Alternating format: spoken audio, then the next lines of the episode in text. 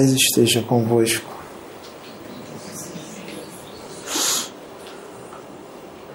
Boa tarde. Boa tarde. Quando que a humanidade deste planeta iria imaginar que muito do que se achava impossível, muito do que se achava infazível, muito do que se achava inalcançável aconteceria aqui, nesse planeta, que eu ajudei a construir.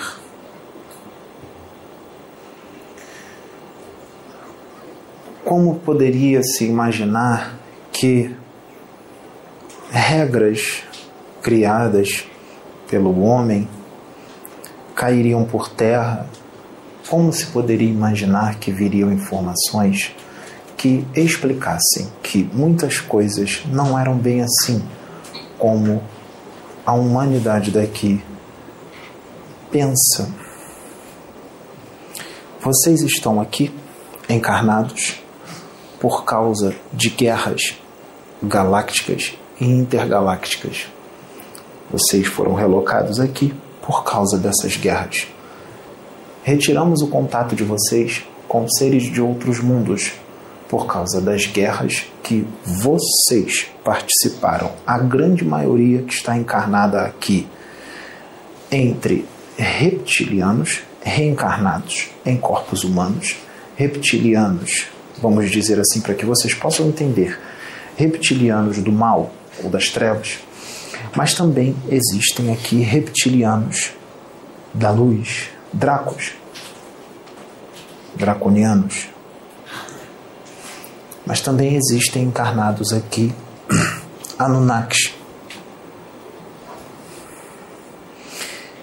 Também existem reencarnados aqui seres de outras raças. Temos alguns marcianos também, seres evoluídos estão aqui cumprindo missão. Agora, por que que nós estamos nos mostrando para vocês? Por que que nós estamos usando instrumentos como esse rapaz e como outras pessoas para nos mostrar para vocês, revelando para vocês que não é impossível para nós, os espíritos, usar um médium, porque espírito é espírito, não importa a evolução que esse espírito tenha. Quanto mais conhecimento, quanto mais amor incondicional, mais ligação com a fonte e mais acesso a tudo aquilo que vocês acham que é impossível. É muito fácil para espíritos como eu e outros canalizar com médiums intuí-los, inspirá-los, nos comunicar telepaticamente. Principalmente se o médium que nós formos usar, ou a médium, estiver em sintonia conosco. Fica fácil. Mediunidade é mediunidade. Não existem limites para a mediunidade. Não existem isso pode ou isso não pode. Mediunidade é mediunidade, é a comunicação com os espíritos. Eu sou um espírito desencarnado, então eu posso me comunicar através de um médium, como qualquer outro espírito. É muito mais fácil fazer isso do que eu encarnar. Muito mais fácil. Não tem nem comparação a facilidade. Seria muito mais penoso para mim encarnar. Muito mais. Assim, eu economizo muito tempo e muita dor, principalmente quando eu canalizo para alguém que está muito próximo de mim. Fica mais fácil ainda, principalmente quando eu canalizo com alguém que é espírito do meu espírito e tem o meu DNA. Fica mais fácil ainda. Eu sou o caminho, a verdade e a vida. Quem me segue e ouve o que eu digo, e ouve o que o meu filho diz, tem a vida eterna. Entendeu, rapaz?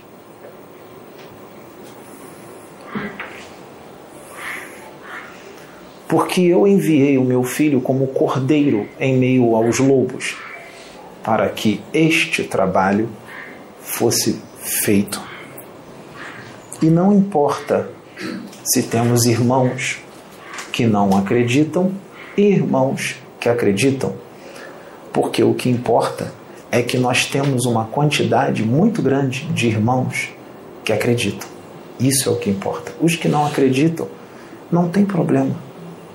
Deus vai Deus vai proporcionar para eles o momento certo, a pessoa certa, uma pessoa a qual eles acreditam, para que possam ouvir a minha mensagem.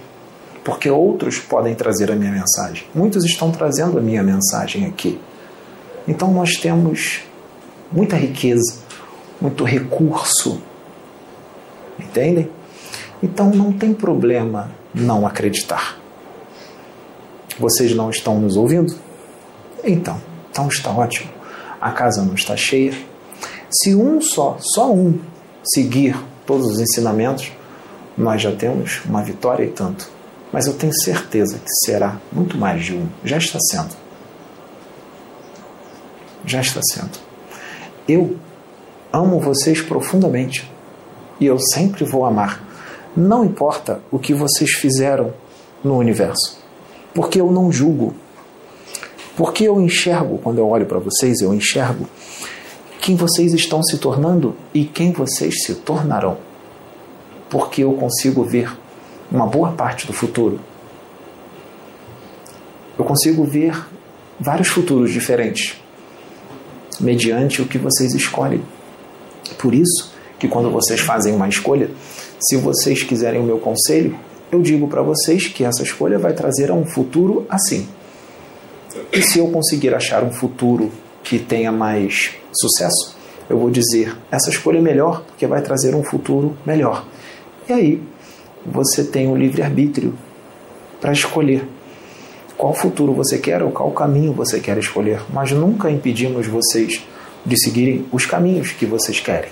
Exemplo: se vocês não quiserem seguir a minha filosofia, que vem de Deus, que vem do Pai, que vem da fonte, não tem problema. Vocês podem seguir outra filosofia. Não é obrigatório seguir o que eu ensino. Vocês podem ficar à vontade. Por que, que aqueles que não seguirem a filosofia que eu e outros ensinamos não podem mais ficar aqui? Porque esse planeta, a filosofia que será aplicada aqui não é a minha, é a de Deus, que também é a minha. E se é minha, é de Deus, porque eu sou um com Ele. Então não sou eu que estou mandando, é o Pai. Eu só faço a vontade dele. Eu sou só mais um espírito. Eu sou só mais um servidor, como muitos outros. Então, nesse planeta será colocada aqui, inserida aqui, mais uma filosofia. Uma filosofia que vem de Deus, em meio a outras. E as outras, aos poucos, serão removidas, aquelas que não vêm de Deus. Entendem? E aqueles que querem seguir outras filosofias, não vai faltar casa, vocês poderão viver no planeta que segue a sua filosofia. Deus é muito bom. Ele faz tudo muito certo, tudo muito perfeito. É muito necessário, muito necessário que nesse momento vocês não tenham mais preconceito com nada que vocês não tenham mais preconceito de cor de pele, que vocês não tenham mais preconceito de religião, que vocês não tenham mais preconceito de política, que vocês não tenham mais preconceito de nada. Porque num mundo de fraternidade não podem haver preconceitos. Assim como não pode haver magia negra, não pode haver não pode haver crimes, não pode haver violência, não pode haver agressividade, não pode haver tramas contra o seu irmão. Tudo isso deve ser abolido. é uma nova forma de consciência, uma nova forma de pensar, uma nova forma de se comportar, uma nova forma de sentir, uma nova forma de pensar, uma nova forma de conduta, uma nova forma de viver, muito mais saudável. Podem ter certeza. Essa forma de viver vai trazer luz para você, vai trazer muita saúde para o seu corpo astral, vai trazer muita saúde para os seus chakras, vai trazer muita saúde para o seu corpo físico, para o seu novo corpo físico, o novo corpo físico que eu e muitos outros estamos preparando para vocês, para os seus espíritos, corpos com cérebros mais eficientes, corpos físicos belos, saudáveis, fortes, que vai proporcionar a vocês uma glândula pineal que vai proporcionar a vocês uma ligação maior com Deus, muito maior com a espiritualidade, que vai rasgar todo o véu que traz muitas dúvidas para vocês hoje, muitas dúvidas, inclusive agora, eu sei. Eu sei. Inclusive agora não tem problema, isso é normal. Eu sei que parece demais, porque isso nunca foi feito, não é assim? Não, já foi feito, só não foi avisado. Eu já canalizei com Paulo, Paulo Starso, várias vezes. Eu canalizava com ele toda hora. Eu canalizei com Chico Xavier. Eu canalizei com Siddhartha Gautama eu canalizei com Confúcio, eu canalizei com Lanto, eu canalizei com Rovena, eu canalizei com Hermes Trimegisto, eu canalizei com Akhenaton, eu canalizei com Nefertiti, eu canalizei com Cleópatra, eu canalizei com Helena Blavatsky, eu canalizo com outros por aí, eu canalizo com pastores evangélicos que realmente estão fazendo um trabalho sério, bonito e eficiente. Eu canalizo com dirigentes espíritas que não sabem que estão canalizados comigo porque é tão sutil, tão natural que eles não percebem. Eles sentem uma influência e eles acham que é um, um espírito benfeitor. Não deixa de ser. Mas eles acham que é um benfeitor da forma que eles pensam.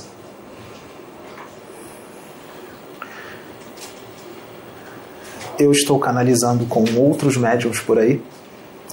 Que dia é hoje? 8 de janeiro. Eu canalizo, hoje é dia 8 de janeiro de 2023, eu não vou dizer o nome, mas eu vou canalizar, eu digo que eu canalizo com uma médium que está de férias. Hoje é dia 8 de janeiro de 2023. Ela está de férias. Eu canalizo com ela. Eu canalizo com a Sabrina, eu canalizo com o Pedro, eu vou canalizar com você.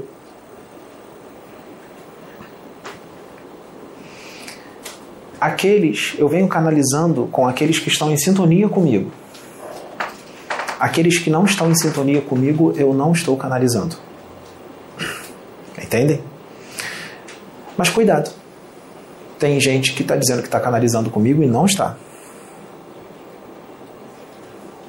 Tem gente que está querendo dinheiro, fama, aplausos, seguidores e estão canalizando, sim, estão incorporando com espíritos, vamos dizer assim, irmãos equivocados, irmãos que querem enganar, ou não estão canalizando com ninguém e, estão dizendo que estão canalizados. Então vocês têm que ter muito discernimento. Mas isso não importa agora. O que importa é a preparação para o que está por vir.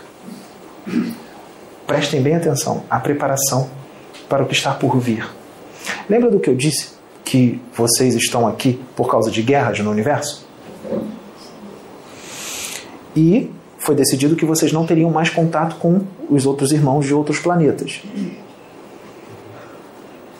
Deus é tão bom, o Pai é tão bom, que aqueles que tinham a sua última chance aqui na Terra, que estão resolvendo verdadeiramente mudar, não precisa ser perfeito, vocês vão continuar tendo erros e defeitos. Mas a sinceridade já é um grande passo. A sinceridade mesmo de mudar para melhor, buscar e estarem evoluindo, vai permitir sim que vocês continuem encarnando aqui na Terra, num mundo regenerado, uma nova Terra. E quando acontecer o evento que nós já decidimos através de voto, quando acontecer o grande evento, que será tudo feito em um dia. Um dia que eu digo é menos de 24 horas. Durante o dia, eu diria que numa manhã, porque é muito rápido, porque a tecnologia que nós vamos usar está além da compreensão humana. Nós vamos sim remover todos aqueles que têm que ser removidos daqui, com alta tecnologia, sem dor, sem violência, sem agressividade. Vocês podem enterrar os corpos deles e os espíritos deles serão levados para os planetas os quais eles sintonizam. Então, depois que nós fizermos tudo isso, no mesmo dia nós desceremos. E nós ajudaremos vocês a reconstruir todo o planeta. E traremos conhecimento, traremos progresso, traremos evolução, alegria, felicidade, saúde e todos vocês se abraçarão como irmãos cósmicos, filhos de Deus, se amarão e todo o trabalho que vocês farão aqui será em prol de toda a humanidade. Não haverá mais dinheiro. Vocês vão ter tudo o que vocês precisam em abundância. Vocês vão ter vida em abundância. Vocês vão ter alegria em abundância. Vocês vão ter saúde em abundância. Não haverá mais rico e nem pobre. Não haverá mais corrupção. Não haverá mais brigas, desentendimentos, não haverá mais violência, não haverá mais roubo, não haverá mais assassinato, não haverá mais desrespeito. Eu vou descer e vou caminhar lado a lado com vocês, porque eu tenho conhecimento para materializar o meu espírito na mesma frequência dos seus corpos e andar de mão dadas, de mãos dadas com vocês. Abraçá-los, beijá-los, instruí-los. Eu vou palestrar pessoalmente com vocês. Eu tenho o prazer de vir até aqui e instruí-los para vocês crescerem ainda mais, porque eu tenho muito mais para trazer para vocês, eu e o meu filho. Muitas palestras eu darei do lado dele, como nós somos, com a imagem do nosso espírito, mas materializados. E nós temos muito a trazer para vocês. Mas antes disso tudo acontecer, não fiquem tristes porque isso não é agora, mas também não vai demorar muito. Está bem próximo.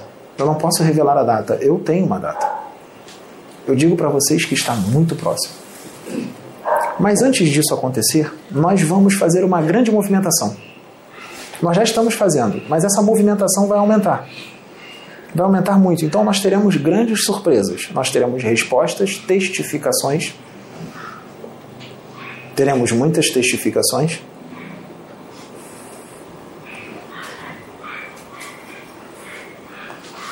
O meu filho ficou um pouco preocupado com o vídeo que ele gravou, falando do desdobramento, mas não foi falado nada demais, não foi citado o nome de ninguém, não foi citado quem é, e aquele desdobramento sim foi com um espírito, mas eu digo para vocês que esse desdobramento que o meu filho teve serve para muitos. Foi com um espírito que está encarnado, mas serve para muitos. Muitos mesmo. Por isso é importante que sim esse vídeo entre, porque serve para muitos nós não citamos o nome de ninguém. É um espírito. Mas foi tudo falado com muita sabedoria. Então não tem o porquê ninguém ficar com raiva. Se a carapuça serviu, aí é problema da pessoa que achou que foi para ele ou para ela. Na verdade, estamos falando de um, mas serve para muitos. Entendem? E tudo será levado sim em consideração. Eu e muitos espíritos estamos levando muita coisa em consideração. O sofrimento pode ser um pouco menor pelo trabalho que já foi feito e que continuará sendo feito. Nós vamos reduzir um pouco do que precisa passar, mas vai passar por um bom tempo, porque já são muitos milênios de repetição na mesma conduta. Então é necessário o reajuste, é necessário o crescimento, porque no universo, prestem bem atenção, no universo tudo evolui. Deus cria os espíritos para evoluir, ele não cria os espíritos para ficarem estagnados. Ele cria os espíritos para evoluir com amor. No universo só existe o amor, não existe o mal, não existe o ódio. Só existe o amor. E tudo é feito com amor. O aprendizado, quando é doloroso, é duro, é porque o espírito escolheu. Porque de outra forma ele não quer evoluir. E nós sempre tentamos de tudo. Nós tentamos muito, tentamos muito, muito, muito mesmo. Mas quando já não dá mais, quando os danos já são muito grandes e principalmente quando se quer continuar causando danos, principalmente com a minha obra, a obra que eu estou à frente, que o meu pai me colocou à frente, num momento decisivo da evolução do planeta, nós não podemos permitir. Então, sim, nós vamos tomar, já estamos tomando as providências. Já estamos tomando as providências, porque é muito grave o que se tentou e o que ainda se está tentando. É muito grave. Então, as providências estão sendo tomadas para que, porque certas atitudes faria com que muitas vidas se perdessem, elas se perderiam, porque iriam colocar é, o meu filho em descrédito e todo esse trabalho. E não é isso que nós queremos. Seria uma trama e tanto das trevas. Uma trama e tanto. Por isso que a minha filha, ela tem uma ligação grande com Deus e ela sabe muito bem o que fazer. Quando tem que fazer e quando não tem que fazer. Nós intuímos. Por isso, quando houver alguma trama contra o meu filho, ele não estará presente. Nós não permitiremos nós faremos acontecer alguma coisa que ele não vai vir, não vai conseguir vir, ou nós vamos intuir outras pessoas para que ele não esteja presente. Nada, nem ninguém pode impedir esse trabalho. É impossível, é inútil tentar, é inútil. É inútil, porque existem forças muito, muito, muito maiores do que vocês possam imaginar que estão à frente deste trabalho.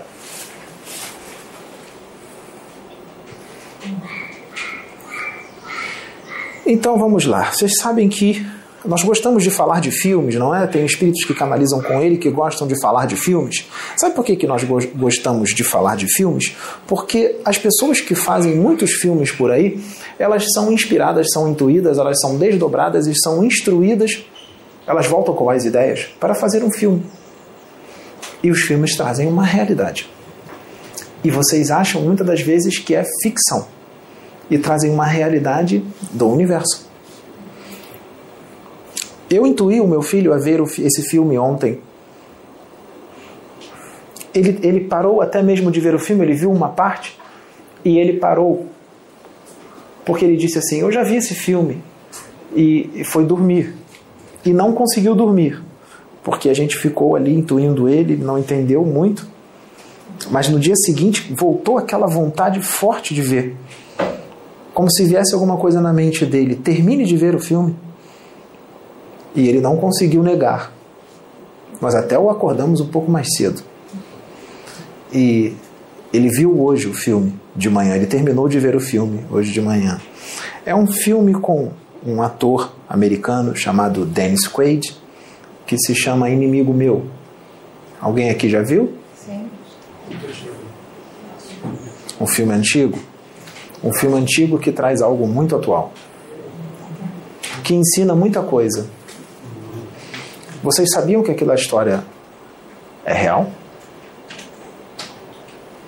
Não, não aconteceu exatamente daquela forma, mas muito do que está ali aconteceu. Os Drax, o planeta Draco, existe. São os draconianos. são os reptilianos, percebam que no filme eles não são maus, não são ruins. Existe mais de um planeta de répteis.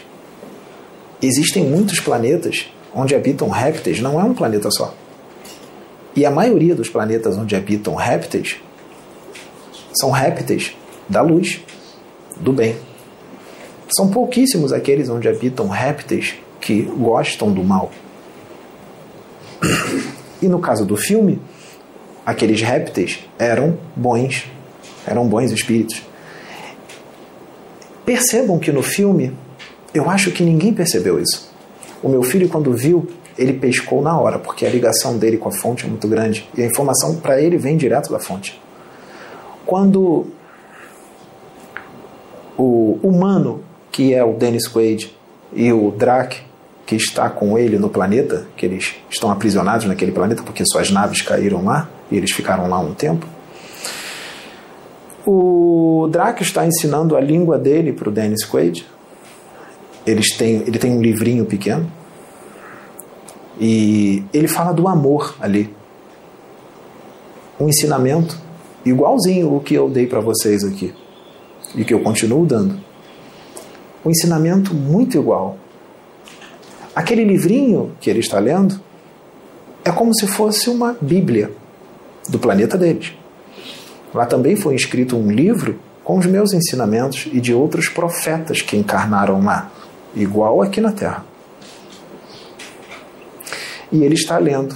E o humano pergunta: por que, que você fica lendo toda hora esse livro e tudo mais? Ele não entende que aquele livro era um livro todo espiritual. Ele estava estudando a Bíblia do planeta dele, que traz o mesmo ensinamento para vocês. Mas ali é uma Bíblia que não foi deturpada pelo homem, que não retiraram mensagens como daqui retiraram, que não modificaram, não acrescentaram algo que eu não disse algo que não aconteceu e não deixaram de colocar muita coisa, como aqui na sua Bíblia, deixaram de colocar muita coisa que eu vivi, que eu fiz. E que vocês terão esse conhecimento no momento certo. Todos aqueles que vão ficar aqui terão esse conhecimento. Os outros terão ensinamentos de outras formas. Sabe por que eu digo isso? Porque Eu encarnei lá também para ensiná-los. E lá eu fui bem recebido, eu não fui assassinado. No mesmo momento em que eu estava encarnado aqui na Terra, há dois mil anos atrás, eu estava encarnado lá. Porque eu me divido, eu sou multidimensional, assim como vocês. Vocês também são multidimensionais. Tem várias partes de vocês em outros mundos, porque assim vocês evoluem mais rápido. É muito mais fácil várias partes de vocês em mundos diferentes do que vocês evoluírem em cada mundo, primeiro um, depois o outro, depois o outro. Que tal todos ao mesmo tempo? Vários mundos ao mesmo tempo? Mais de 30 mundos ao mesmo tempo? 37 mundos? Várias partes de vocês estão nesses mundos que no fim, no fim, prestem bem atenção, no fim da trajetória, todas as partes se unirão e vocês serão um só. Porque vocês são um, só estão divididos nesses mundos. No fim da evolução, as partes vão se unir e vocês se tornarão um. E aí, vocês verão que vocês são deuses, como eu disse que vocês eram. Mas vocês podem ser antes disso acontecer. Mas quando isso acontecer, vocês serão verdadeiros deuses. Vocês terão adquirido a aprovação de uma caminhada escolar no universo para a evolução e para a aproximação da fonte. O meu filho não tem esse conhecimento. O meu filho, Pedro encarnado, o espírito dele tem. E é exatamente por isso que eu posso trazer isso. Fica mais fácil, porque está no espírito dele. Ele não leu isso em nenhum livro. E as canalizações vão ser assim cada vez mais. Nesse ventre vai entrar um fractal da minha alma. Do meu espírito, espírito do meu espírito, que eu criei. A partir do espírito dele.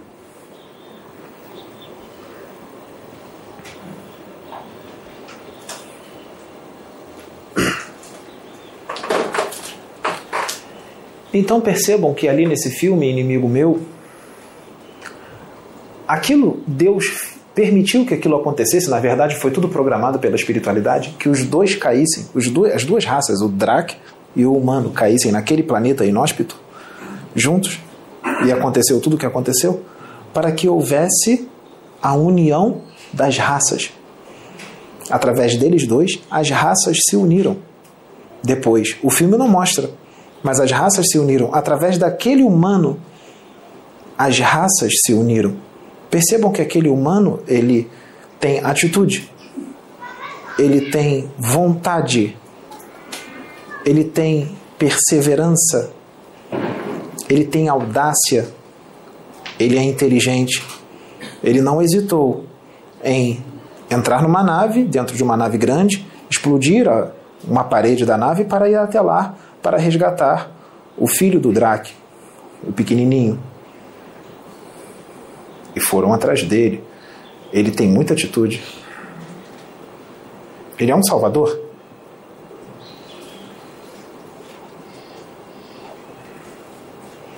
Ele uniu mundos. Ele uniu mundos. Os mundos, depois daquilo, se tornaram amigos. A guerra entre um mundo e outro acabou depois daquilo que representavam humanos não eram humanos, eram de outro planeta. Dois planetas que estavam em guerra, com um planeta de répteis, sim. O outro planeta, a humanidade de lá, não eram humanos daqui da Terra, mas a humanidade daquele planeta era muito parecida com os humanos daqui da Terra, praticamente igual. Existem outras civilizações no universo que os corpos físicos deles são iguais aos de vocês, muito iguais, não tem quase diferença nenhuma. Então podemos dizer que eram humanos, como daqui da Terra.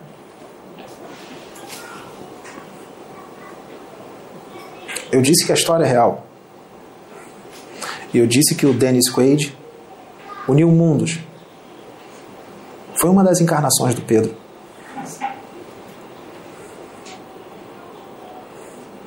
Isso já aconteceu com ele. Ele não é megalomaníaco. E ele está aqui para fazer isso de novo. Unir as raças. Unir as, os diferentes. Fazer com que vocês se tornem amigos. Parem de brigar. E nós faremos que essas mensagens cheguem em outros países, em outros países, se possível, e é muito fácil. Na língua deles. Por isso é muito importante. Por isso que toda e qualquer trama contra este trabalho não é por causa dele, é por causa do trabalho e das vidas que serão resgatadas deste mundo e de outros mundos. Por isso que toda e qualquer trama contra este trabalho vai cair toda por terra, é inútil.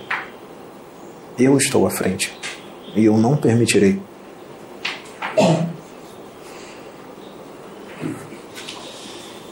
Dessa forma, vai ser diferente. Ele é sim entregado, entregue como um cordeiro em meio aos lobos, mas não para ser crucificado, não para ser sacrificado antes do tempo. Ele só vai desencarnar depois que tudo que tiver que ser feito aqui for feito. E o outro que ele vai deixar para continuar o trabalho, o serviço. E outros que vão auxiliar. Entendem? É sério, é importante, é diferente, sim, eu sei. É muito diferente. Eu sei que é difícil de engolir, difícil de entender. Eu falo isso com relação aos meus filhos, os meus irmãos que estudam bastante, umbandistas, espiritualistas, espíritas, universalistas. Eu sei que é difícil. Eu sei que é muito difícil mas realmente eu sei que o que acontece aqui está muito além da compreensão humana e da sua compreensão. A sua, quando eu digo, eu falo com muitos. É no plural. É fora da sua compreensão, irmãos. No universo existe muito mais do que o seu livro dos espíritos e os seus outros livros psicografados podem ensinar. Muito mais. É necessário expandir a consciência é necessário sim ter evolução espiritual suficiente para poder compreender o que está acontecendo aqui. Nós estamos aqui sim, nós vamos nos comunicar de cada, cada vez mais de forma mais profunda. Nós avisamos. E isso é só o começo. Ainda não está, como vocês dizem aqui, nós estamos, estamos só esquentando.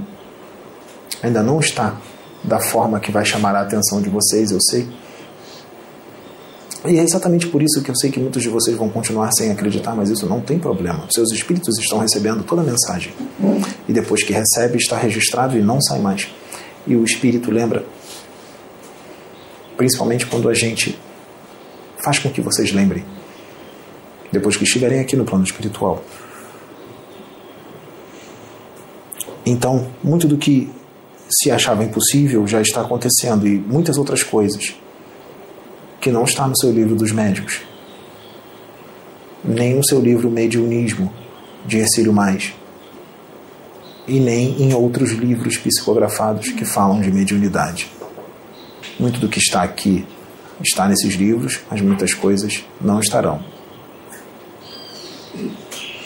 Percebam que nós já estamos aqui há muito tempo.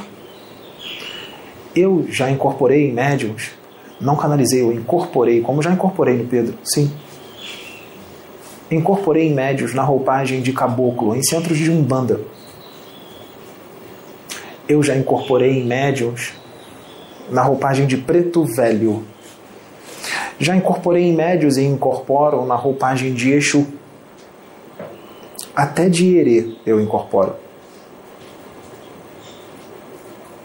Eu, Sananda. Vamos abrir a mente de vocês? Os negros escravos, os negros africanos, eles foram enganados, eles foram capturados pelos homens brancos, não foi? Os negros africanos, eles, quando os brancos chegaram lá, na África, eles prometeram muito para os negros africanos. Prometeram emprego, prometeram uma boa moradia, prometeram roupa, prometeram uma boa alimentação, uma boa educação.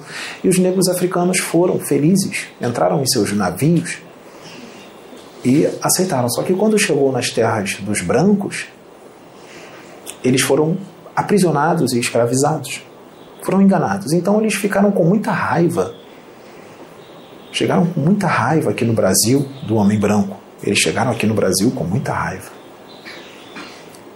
E o homem branco não sabia que os homens negros tinham conhecimento na magia dos orixás e tudo mais a religião deles.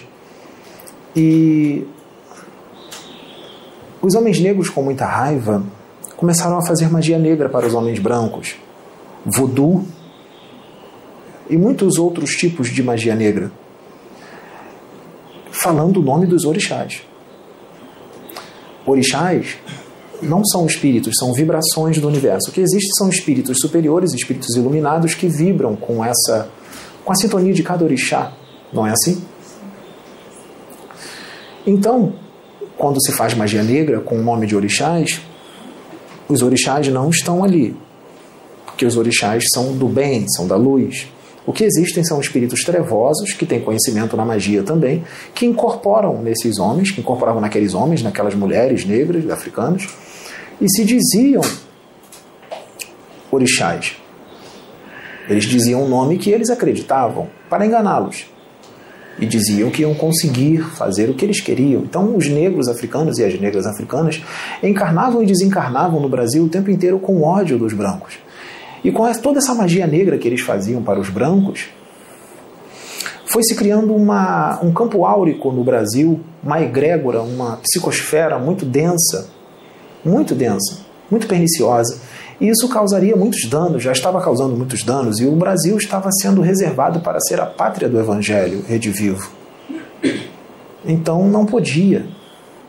acontecer isso. Então, os espíritos superiores, na história de vocês, diz que os, os espíritos superiores desceram, viram que estava aquilo acontecendo e desceram e começaram a incorporar naqueles homens negros e mulheres negras para explicar que as coisas não eram bem assim, que não era assim que resolvia, falando do amor, da fraternidade, do perdão para eles perdoarem.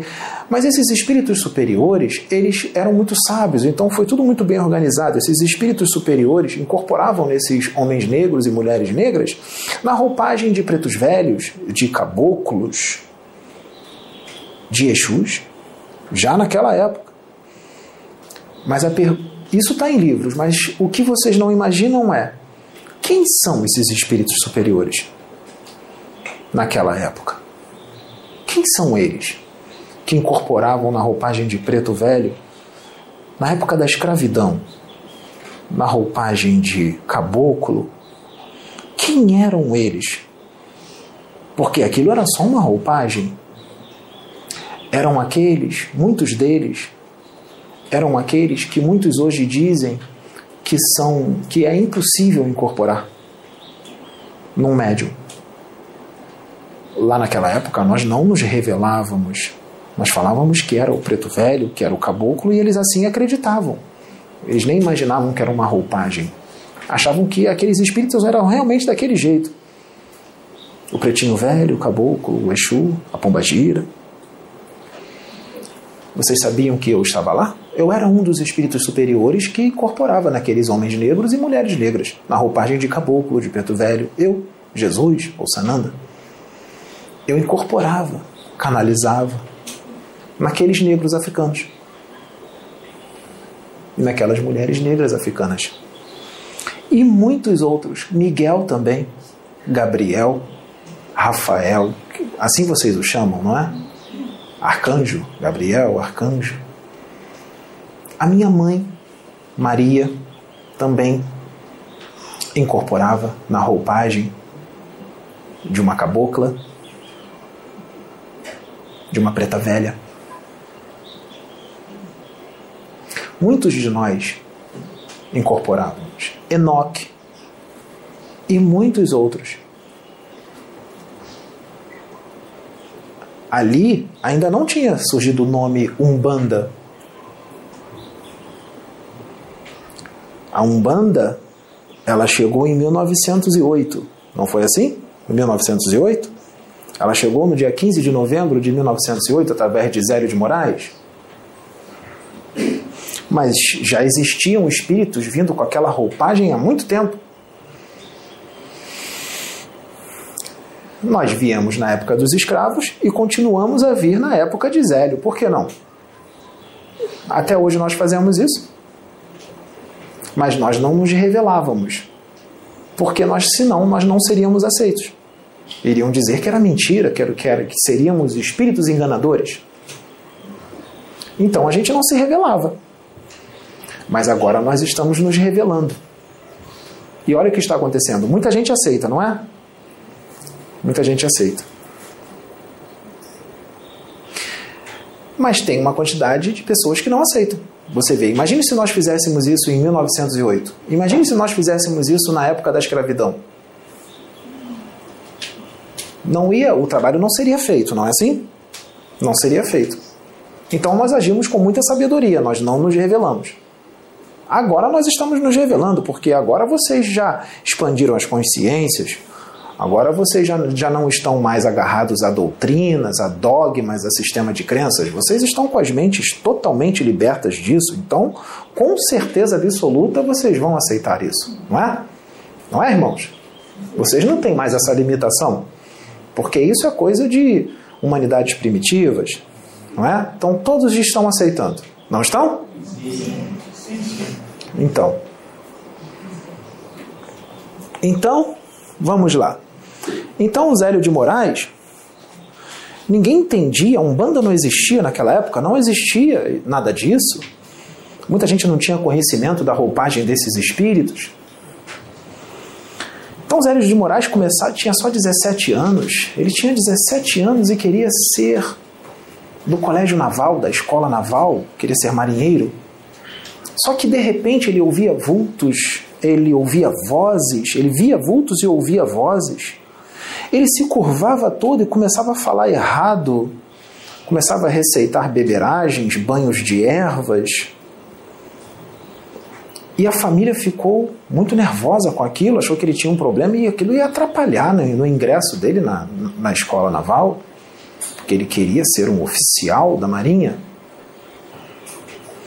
Então resolveram levar o Zélio de Moraes num tio dele, que era médico, que era coordenador de um hospício em Vargem Grande, no Rio de Janeiro. Zélio de Moraes era do Rio de Janeiro.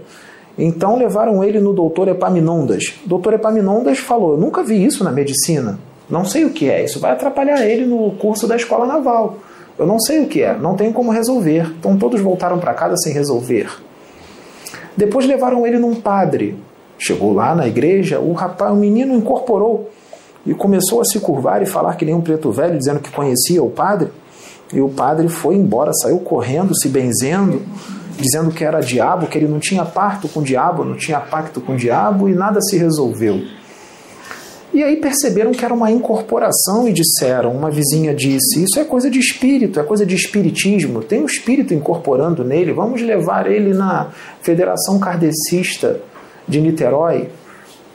Lá tem um, um, um dirigente que vai resolver esse problema. O nome dele era José de Souza. E levaram ele lá em Niterói, e quando chegou lá, o menino incorporou na frente do dirigente de propósito, a espiritualidade fazendo tudo com muita sabedoria. Os espíritos estavam todos ali em volta. Tinham muitos outros espíritos, mas o dirigente só viu que estava incorporado no médium. Eu estava ali. Porque a existência da Umbanda aqui no Brasil é direção minha. É direção minha. Eu inaugurei a Umbanda com outros espíritos. Então ele incorporou ali um caboclo, caboclo das sete encruzilhadas, ele incorporou o caboclo das sete encruzilhadas. E o dirigente, através da vidência, olhou para o menino incorporado e disse: Eu não estou vendo um caboclo, eu estou vendo um sacerdote católico. E o caboclo disse: Sim, você está vendo a roupagem fluídica de um sacerdote jesuíta que eu fui e fui queimado pelas fogueiras da Inquisição nessa época porque eu previ o terremoto que destruiu Lisboa em 1755. Essa foi uma das minhas encarnações, assim disse o caboclo. E agora eu me manifesto na roupagem de caboclo. Ele era um sacerdote chamado Gabriel Malagrida.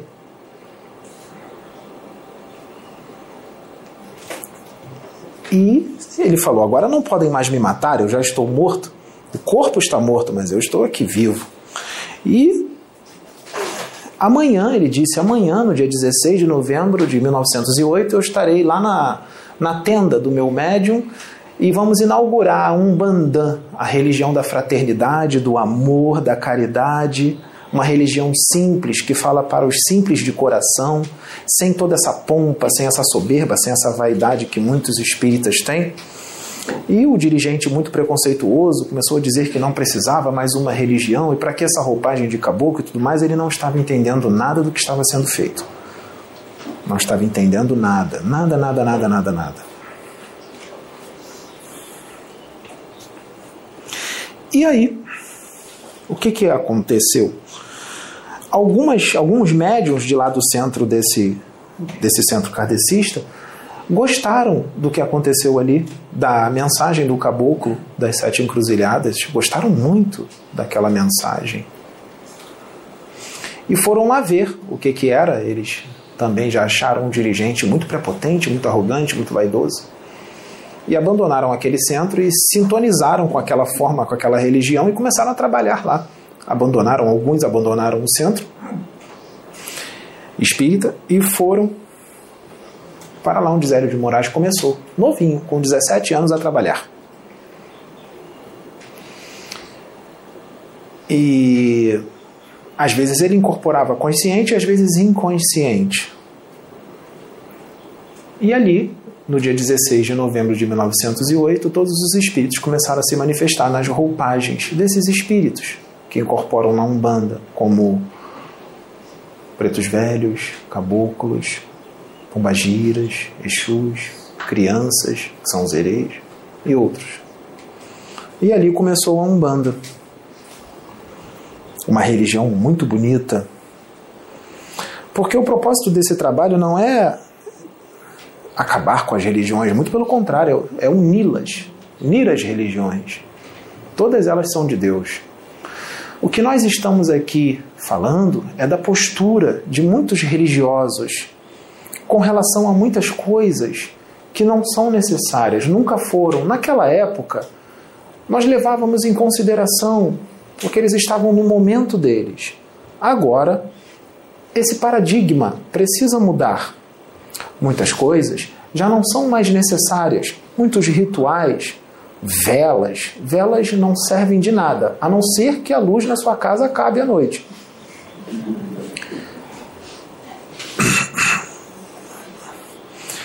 É, ebós, padês, esses espíritos, nós que incorporamos na roupagem de caboclos, de exus, de pombagiras, eu, Jesus, não preciso que vocês acendem uma vela para mim. Vocês vão acender uma vela para mim? E para Miguel? Para Enoque? Será que nós precisamos que vocês acendam uma vela para gente? Será que nós precisamos de um alguidar na encruzilhada com fubá, com farinha ou com uma galinha morta? Será que eu preciso? E outros espíritos precisam? Bezerra? Bezerra precisa? Por que está falando de Bezerra? Ah, eu esqueci. Agora eu lembrei. Bezerra incorpora em muitos centros de Umbanda na roupagem de um preto velho. Uma das roupagens que ele usa é Pai Bento. E outras também. Ele também gosta de incorporar na linha de Pai João de Aruanda. Ele já incorporou no Pedro como Pai João de Aruanda. Não era o João Cobu. Ele já incorporou no Pedro com a roupagem de Pai João de Aruanda. Existem vários espíritos que se incorporam na roupagem de Pai João de Aruanda. E também o João Cobu incorpora no Pedro. João Cobu é um só. Então, filhos, percebam que nós estamos aqui para quebrar alguns paradigmas, alguns dogmas, porque imagine, imagine quando, muito obrigado, imagine quando acontecer esse evento e todos os extraterrestres descerem aqui. Vocês vão continuar despachando um trabalho na encruzilhada com eles aqui? Vocês vão continuar acendendo vela para os espíritos com eles aqui? Eu acho que não, né? Então nós temos que preparar tudo para que vocês não façam essa vergonha na frente deles. Porque eles não usam isso.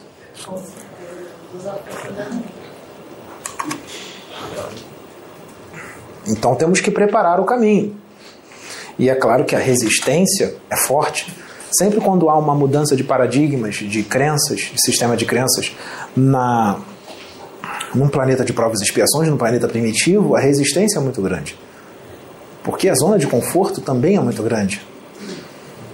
Então isso mostra que aqui ainda não está num patamar ainda aconselhável, num patamar ainda considerável, porque e não entenderam também quando no dia 18 de abril de 1857 vieram cinco livros, começaram a vir os cinco livros, um Pentateuco, né? um Consolador, ou um Paráclito, ah, que, se eu não me engano, essa doutrina veio para expandir as consciências, retirar as pessoas das amarras do preconceito, da ignorância, libertar consciências, tirar preconceito, para que se evolua moralmente e intelectualmente e para que se aceite tudo que é novo, eu acho que muita gente não entendeu isso. Só falou, mas não entendeu. Nós percebemos por aí que não entenderam quando algumas coisas acontecem. Por exemplo, Não entenderam quando Sananda canaliza com algum médium, não entenderam quando Maria canaliza com algum médium, não entenderam quando Miguel canaliza com algum médium, não entenderam quando se diz que não precisa acender uma vela para um espírito, não entenderam quando se diz que não precisa de um alguidar na encruzilhada, de um ebó, de um padê, técnicas espirituais primitivas. Não entenderam quando se diz que não precisa raspar a cabeça para afirmar o santo. Porque quando se raspa a cabeça para afirmar o santo, se coloca um otá magnetizado pelo Pai de Santo no topo da cabeça, na altura do chakra coronário, e se derrama sangue no alto da cabeça. E no otá se liga a entidades primitivas chamadas quiumbas ou obsessores, que vão se apresentar na roupagem de espíritos da Umbanda, como pretos velhos, como Exus, pombagiras, e não são.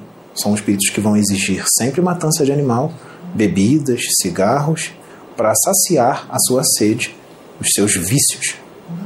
E esses médiums, quando desencarnam, estão presos nos seus corpos físicos e são escravizados por esses espíritos no plano astral por décadas ou séculos, por causa da ignorância. E quando a gente tenta instruir, não aceitam, se acham os donos da verdade e continuam com essas técnicas, e depois o choro dura por décadas ou séculos porque não quiseram nos ouvir.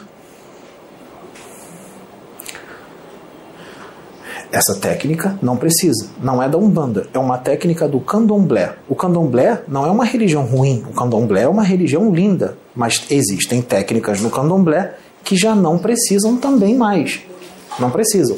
A melhor forma de vocês rasparem a cabeça para afirmar o santo é se elevarem moralmente, é evoluírem, adquirirem força moral, é vocês estudarem os livros certos e aplicarem o que vocês estudaram na sua conduta. O Evangelho. O Evangelho. Essa é, é o maior firmamento de santo. É o Evangelho. Não precisa raspar a cabeça, nem colocar o otá e nem derramar sangue na cabeça. Porque quando se faz isso, eles fazem isso, eles pegam o médium e levam o médium para uma camarinha, um barracão, deixam ele lá na camarinha por um período médio, curto ou longo de tempo, dependendo da nação do candomblé, GG, Queto, Angola ou outros, e deixa ele ali, estreitando os laços fluídicos com um elemento que liga o orixá que ele vai trabalhar. Se for Oxóssi, ele se liga às matas. Se for Oxum, às águas, às águas doces. Se for Iemanjara, às águas sal, salgadas, não é assim? E depois que acaba essa preparação, eles são retirados da camarinha e é feita a raspagem da cabeça. E aí se coloca o otá na cabeça e derrama o sangue. E aí é que vem os grandes problemas. Dá para desfazer? Com certeza. Dá para desfazer. Aqui na Casa Plataforma de Oração isso já foi desfeito e não precisou de técnicas muito aprofundadas. Só precisou de um médium que tenha força moral, conexão com Deus, para simplesmente colocar a mão em cima e desfazer tudo. Não precisou de técnica de apométrica, não precisou de nenhuma técnica. Dá para qualquer um fazer isso. É só ter conexão com o Pai é só ter o chakra coronário desenvolvido, o chakra cardíaco também desenvolvido, é só ter muito amor no coração e no espírito e colocar a mão. E é necessário também que você, que vai, que vai passar por tudo isso, você que raspou a cabeça, é necessário que você tenha fé. Porque se você não tiver fé, não tiver vontade, não quiser, aí nós não podemos fazer nada. É necessário que você tenha fé. Eu preciso que o, um microfone para o meu filho Russell.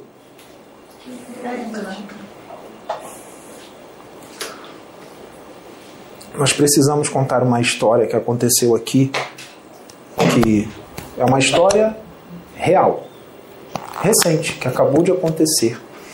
Explique para gente aquele problema que você tinha no sangue. Explique em detalhes para eles.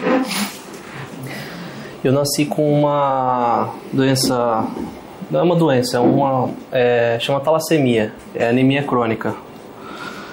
Ela é uma doença genética que vem de pai para filho. Minha avó tem, meu pai tem, minha tia tem, e consequentemente eu tive. ela torna as células sanguíneas, os glóbulos vermelhos do sangue, um pouquinho mais em forma de foice.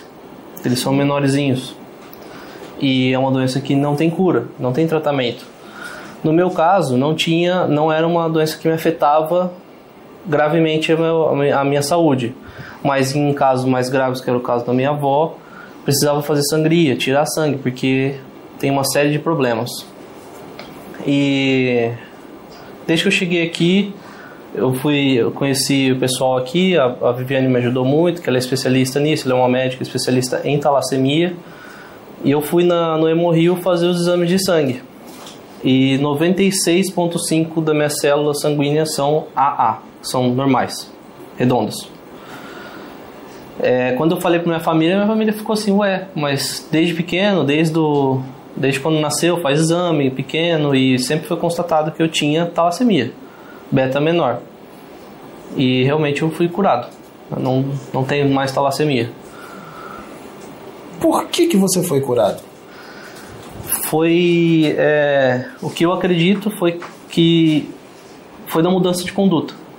Então eu passei a me dedicar mais à minha reforma íntima, à minha espiritualização, me conectar com Deus. E eu acredito que com isso é, foi me dada essa. Exatamente. Quando é que foi que você descobriu que você estava curado dessa. Foi no dia 3 agora. 3 de quê? De janeiro? 3 de janeiro. Desse ano, 2023? Desse ano, é. Você descobriu. Esse ano. Pode ser que você já tenha sido curado e não sabia, não é? Só descobriu agora, depois que fez o exame? Uhum. Você foi curado por causa da reforma íntima. Eu sinto que sim. Exatamente. Foi curado por causa da reforma íntima. Ele começou a se modificar para melhor. Você é perfeito? Não, Comete erros? muito. Mas você tinha muita sinceridade em melhorar, não é? Muita sinceridade em crescer?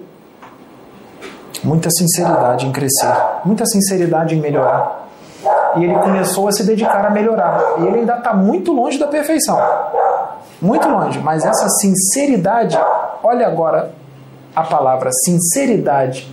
Isso Deus vê. Eu vejo, muitos outros espíritos veem. Não tem como enganar. Essa sinceridade te curou. Essa sinceridade te curou. Eu estou querendo falar uma coisa aqui que fez parte de tudo isso, mas o meu filho não quer deixar, ele está pedindo para eu não falar. O que, que a gente faz? A gente pergunta para as pessoas se as pessoas querem.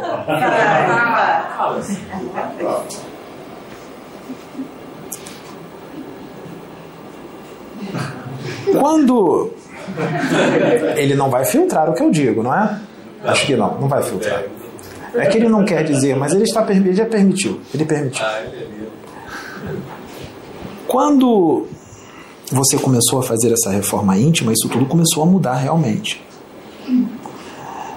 Quando você chegou aqui pela primeira vez, esse processo já estava quase todo terminado pela reforma que você está fazendo. Foi mudando todo o padrão energético seu, todo o seu campo áurico, seu campo eletromagnético, foi mudando. Isso foi um salto quântico. Foi um salto quântico que você deu. E continua a dar, continua a crescer. Faltava só mais um pouquinho. Quando você chegou aqui pela primeira vez, você deu um abraço nele? Foi a finalização do processo. Quando você o tocou, o processo terminou.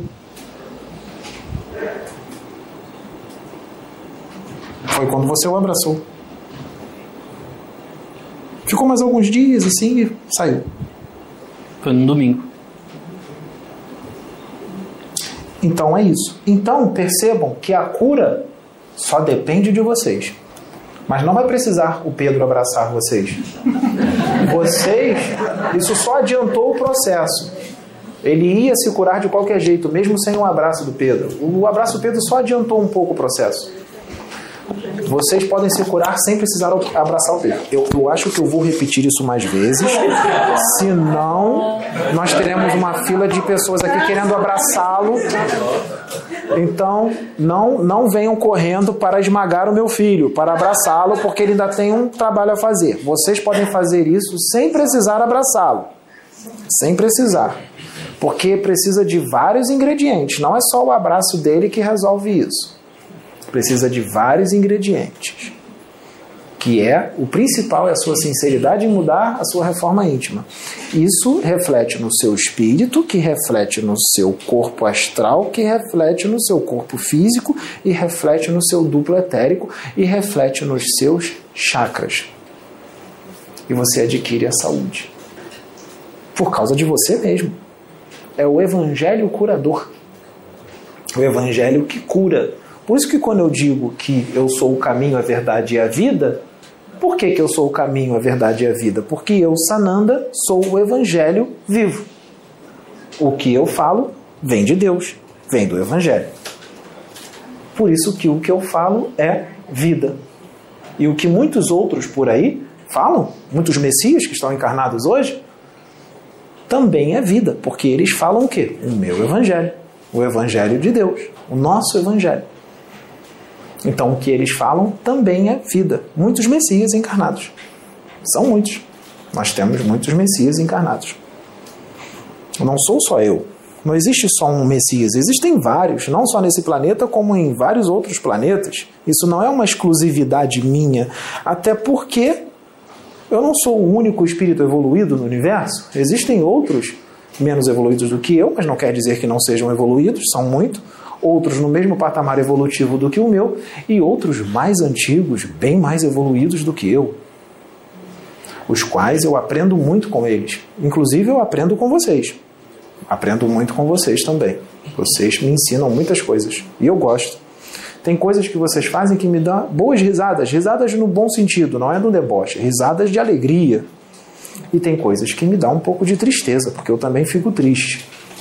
Também fico um pouco triste com muitas coisas que eu vejo, principalmente quando eu vejo irmãos de fé brigando uns contra os outros por causa de convicções.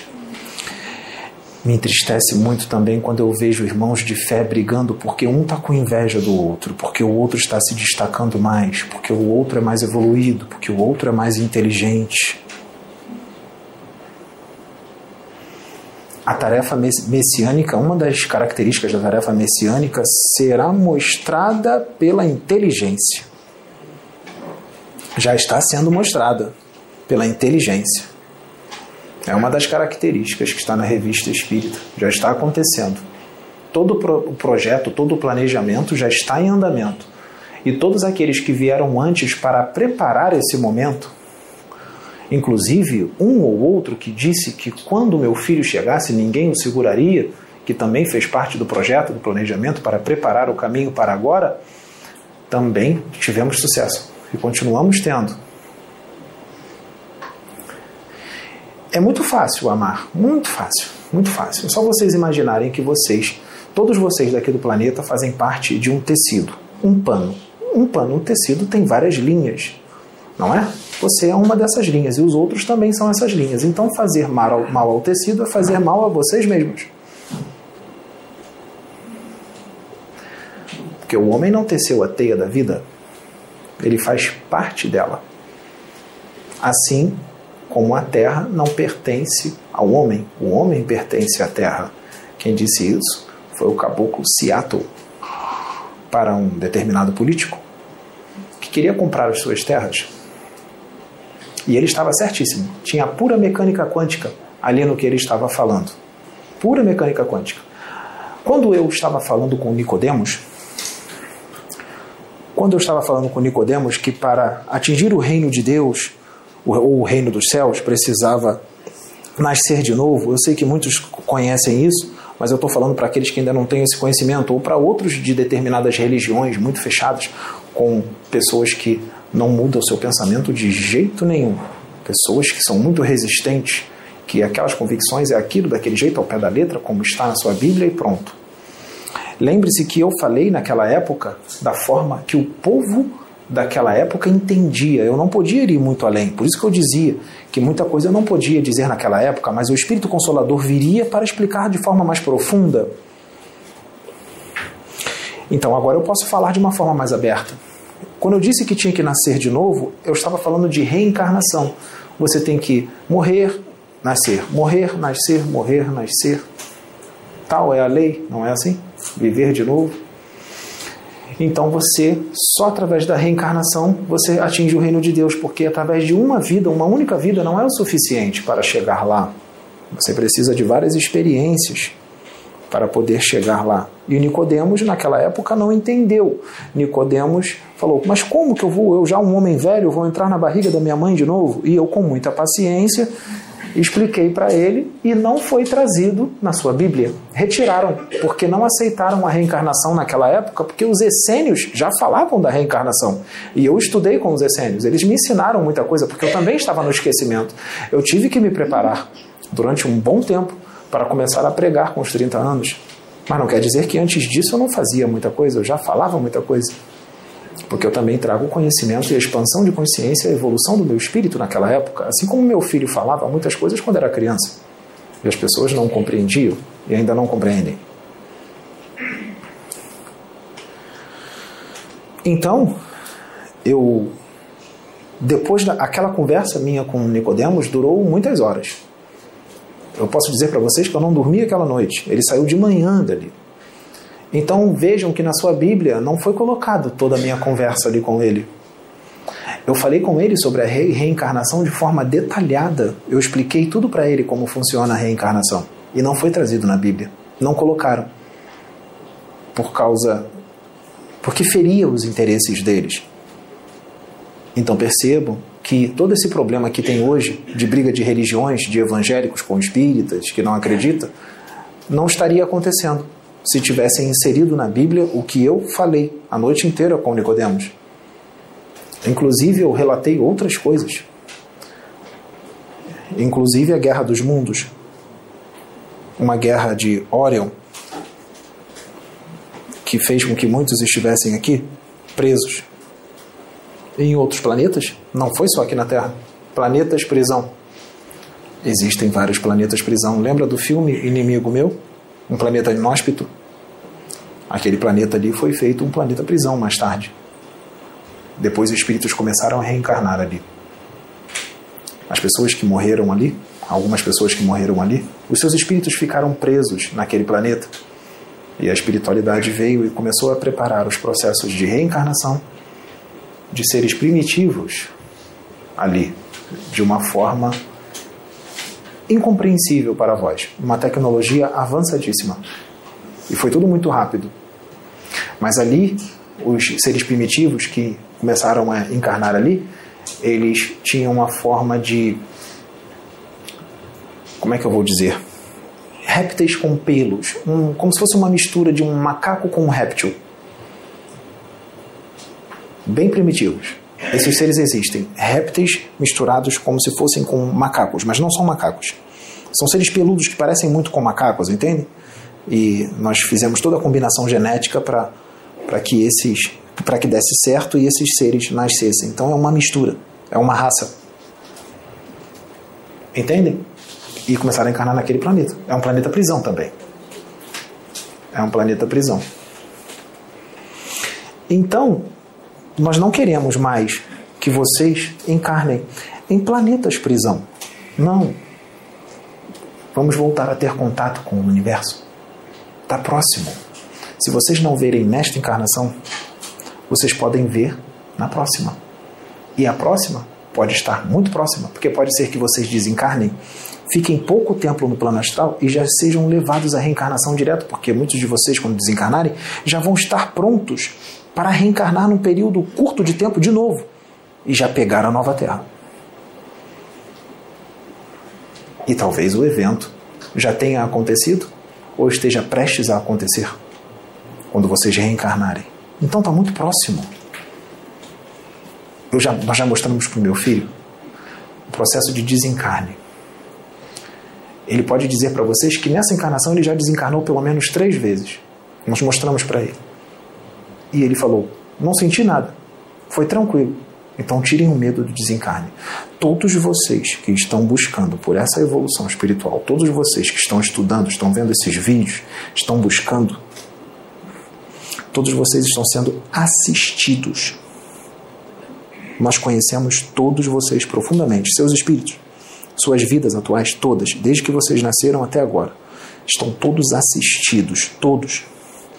Então, depois dos seus desencarnes, todos serão automaticamente acolhidos. Acolhidos. Serão acolhidos para que fiquem um certo tempo com a gente e depois sejam levados para continuar. E vão ser reencarnados com algumas lembranças. E também muitos que estão aqui vão refrescar a memória de vocês. Nós temos técnicas. Entendam que aqui, na Casa Plataforma de Oração, quando começou, quando meu filho chegou, quando Pedro chegou e as coisas estouraram, tudo foi um susto, porque a Sônia, minha filha Sônia, esperava esse trabalho há muitos anos, há décadas. E de repente o Pedro chega e tudo começa. Parece que todos os extraterrestres vieram com ele, sempre estiveram com ele. E começou a reuniãozinha numa sala pequena, aqui na sala primeiro, numa, na, onde tem a mesa de vidro, e depois lá, lá na frente, numa salinha pequena também, com poucos médios. E eles não entendiam por que, que tinha tanto resgate de espíritos trevosos. Anjos caídos, espíritos antigos. Nós chamamos de anjos caídos, né? mas o nome não é esse. São espíritos antigos que estavam aqui no abismo há muito tempo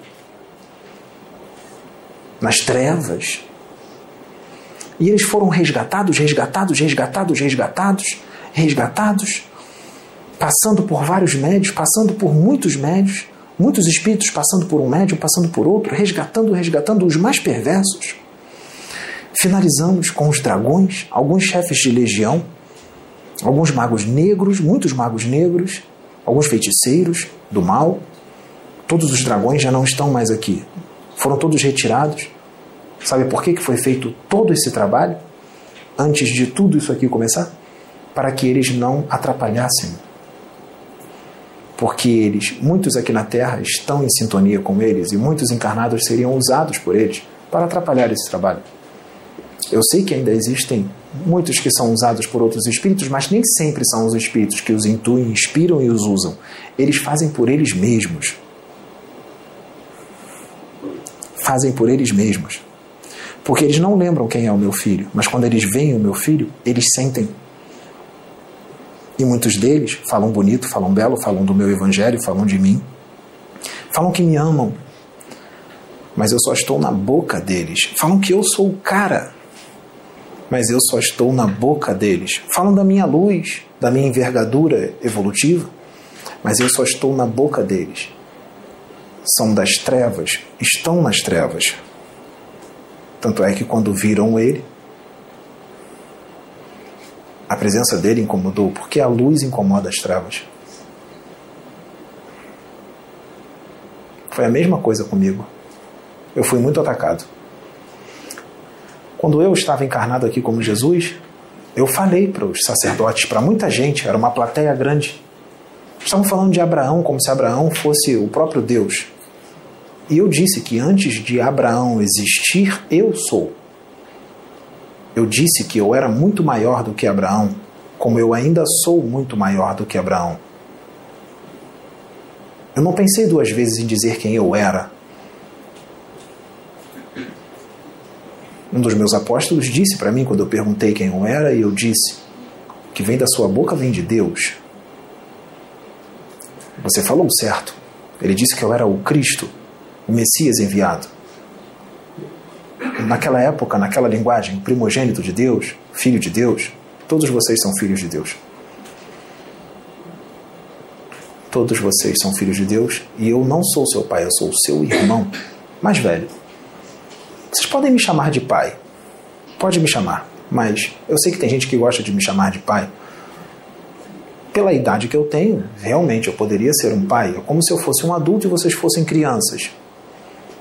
Eu posso tomar o papel de pai, eu estou ligado nele, eu respondo por ele. Então eu não hesitava em dizer quem eu era. E isso não era vaidade. Eu pregava a humildade. E eu colocava em prática a humildade. Tanto é que eu pedi para vir pobre. Mas não necessariamente um Messias deve vir pobre. O meu filho é um Messias playboy. Tem duas motos e um carro. Usa roupa de marca, gosta de coisas boas. Eu também gosto de coisas boas. Akenaton era um messias playboy. Ele era um rei, ele era um faraó. E tem uma ligação imensa com o pai. Há 3.300 anos atrás, ele já era um messias. Então, isso é um sistema de crenças de que todo espírito evoluído, Messias, tem que vir pobre. Isso é um sistema de crenças que criaram só porque eu vim pobre. Eu também poderia ter vindo rico, mas fazia, fazia parte da programação que eu fosse pobre. Eu podia transformar uma pedra em ouro, ou várias pedras em ouro, se eu quisesse. Eu poderia ficar rico num dia. E eu não fiz, porque não fazia parte da programação. Então, percebam que cada programação é uma programação, cada espírito é um espírito, cada um tem um jeito. Se eu encarnasse hoje, o meu jeito seria totalmente diferente. Porque nós agimos de acordo com a época. Então, meu comportamento não seria igual de dois mil anos atrás. Meu comportamento hoje seria diferente. Eu poderia ser levado ao esquecimento. Eu poderia curtir uma balada, eu poderia beber, eu poderia beijar a boca de umas meninas. Isso é completamente natural para jovens. Mas ao momento que chegasse, despertasse, o ideal é que não faça, não é? Que não beba, nada disso. Mas isso pode acontecer com muitos espíritos evoluídos, porque está no esquecimento. Mas no momento que a espiritualidade promove para que desperte, quando nós despertamos, aí nós começamos a trilhar o caminho que tem que ser trilhado como aconteceu comigo. Eu também fiz essas coisas. Está nas, está nas cartas de Cristo. As, as cartas são reais. Podem ler. Traz uma realidade. Mas não traz tudo. Não traz tudo. Então, se alguém é, que seja mais velho, que seja muito famoso, que tenha muito conhecimento, e tem realmente, tem muito o que ensinar, disse que não aceita e não acredita nas cartas de Cristo está equivocado. Muito equivocado. Não sabe tudo. São convicções. Convicções. São convicções da própria pessoa. Nem tudo que se fala é aquilo. Mesmo que se tenha muito conhecimento, mesmo que se tenha muita fama, nem tudo que se fala é aquilo. Existem mestres, prestem atenção, que são mestres, são espíritos evoluídos encarnados, Imagine um mestre que já está com mais idade, com 60 anos, ou 70, ou 80 anos. E aquele mestre, por mais que seja um espírito evoluído e tenha bastante conhecimento, ele pode se surpreender, porque ele não é o único mestre no universo. Existem outros mestres mais evoluídos, mais antigos, com mais expansão de consciência, não é assim? Não estou dizendo que aquele mestre é ruim, aquele mestre é muito bom, vocês têm que ouvi-lo, mas vocês têm que saber separar o que é a convicção dele, o que não existe o que realmente é real. Nós podemos enviar um outro mestre. Mas esse mestre encarnou depois. Se ele encarnou depois, ele é mais jovem, mais jovem de corpo físico, mas não de espírito. Então, um mestre muito bom hoje pode ter 70, 60 e pouco, 70 ou 80 anos, e um outro mestre pode ter 41 anos, ou 40 anos, ou 35 anos, ou 41 anos, ou 50 anos, ou 45 anos, ou 41 anos, ou 42 anos, ou 41 anos, ou 43 anos e meio, ou 41 anos. E esse mestre pode ser que seja, o espírito dele seja muito maior. Eu agora imitei um pouco o Osho. Mas não é ele, sou eu. Eu gosto muito, por isso que ele está trabalhando com meu filho. Ele é muito bom. É direção minha que ele canalize com meu filho e que ele fale daquele jeito. Então, perceba que o outro mestre é muito bom, mais velho, mas tem um mestre mais novo, seria o profeta velho e o profeta jovem, não é assim? Mas o profeta jovem, ou o médium mais jovem, é muito maior do que o outro mestre mais velho. E isso não é vaidade. Tem muito mais expansão de consciência, tem muito mais evolução espiritual. Mas não está dizendo que o outro não tem evolução. Tem, e muita expansão. Tanto é que muita coisa que o profeta velho ou médium velho fala, muita gente não compreende, não aceita, porque ele tem muita expansão de consciência. Mas a expansão de consciência dele não é a maior do universo, ou é? Então existiu, então chegou um outro ainda maior, com mais expansão de consciência ainda. E que vai desmistificar muita coisa, inclusive convicções. E vai continuar trabalhos que já iniciaram, sem que os outros saibam que os seus trabalhos estão sendo continuados. Isso não é um roubo de trabalho. É apenas uma continuação e muito mais.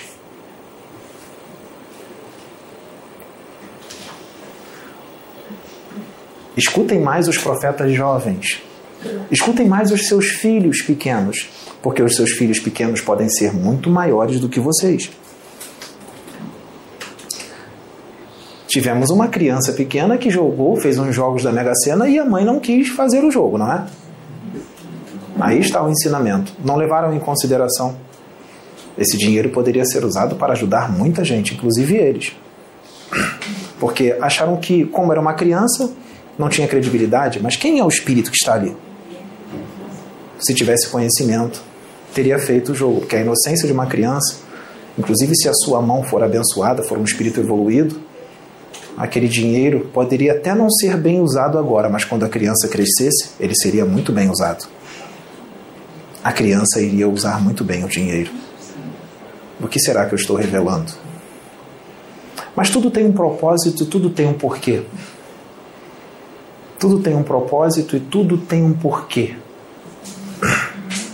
Profetas velhos são muito bons, tem muitos profetas velhos bons, mas chegou um novo. Na verdade, também chegaram outros novos. E outros estão sendo enviados também. Muito grandes também.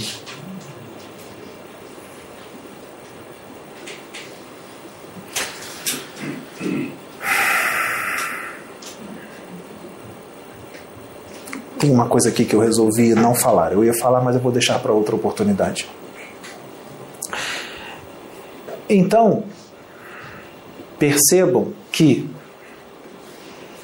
é necessário não ver o corpo é necessário ver o espírito. Mas para ver o espírito, tem que ser um com a fonte, senão não vê o espírito. Para entender o que o profeta novo, muito mais avançado, fala, tem que ter expansão de consciência e tem que ter evolução espiritual suficiente, principalmente conexão com a fonte. Muito forte. Senão não vai enxergar. Vai dizer que o profeta novo é um charlatão, como disseram que eu era. Eu fui chamado de charlatão. Porque foi demais para eles. Porque eu era sim muito, maiores do, muito maior do que eles. E ainda sou. E isso não é vaidade. Eu sou Jesus, eu sou Sananda canalizado com Pedro. Vocês vão dizer, porque eu falei isso, que eu sou vaidoso? Eu falava isso há dois mil anos atrás. Eu falava quem eu era. Digam que eu sou vaidoso. não pode se dizer que eu tenho a síndrome do Cristo, porque eu sou o Cristo. Digo então que eu tenho a síndrome do, de Deus. Ou a síndrome de Ieta. Ieta é maior do que eu. Ieta é mais evoluído do que eu. Eu não crio uma galáxia. Eu não tenho poder para criar uma galáxia. Eu crio um planeta. Uma galáxia, não. Eu ainda não tenho esse conhecimento. Eu não sou Deus. Eu ainda tenho muito que aprender. A evolução é infinita. Quando você acha que sabe muito, você percebe que tem muito mais. E aí você adquire muito mais. E aí você acha que agora sim você sabe muito. E aí você olha mais para o universo. Você percebe que o que você sabe é pouco e você aprende mais. E aí você fala: Não, agora eu sei muito. E aí te mostra um Deus, vai e te mostra ainda mais coisa no universo. E aí você aprende aquilo tudo e agrega aquilo tudo que você já aprendeu. E aí você fala: Agora eu tenho todo o conhecimento do universo. E aí Deus chega e te mostra mais.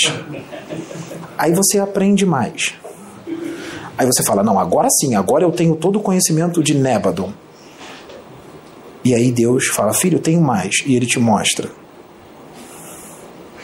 E aí você fala: Agora eu tenho todo o conhecimento de todo Orvonton. E aí Deus te mostra mais. E aí você fala: agora eu tenho conhecimento de todo um super universo. Agora eu sei tudo. Aí Deus te mostra mais. Aí você aprende mais, muito mais. Você tem um conhecimento de dois super universos. Aí você fala: agora eu já sei, agora eu sou um Deus. Eu tenho todo o conhecimento. Aí Deus te mostra mais. Eu vou parar de falar porque eu já estou muito perto da câmera.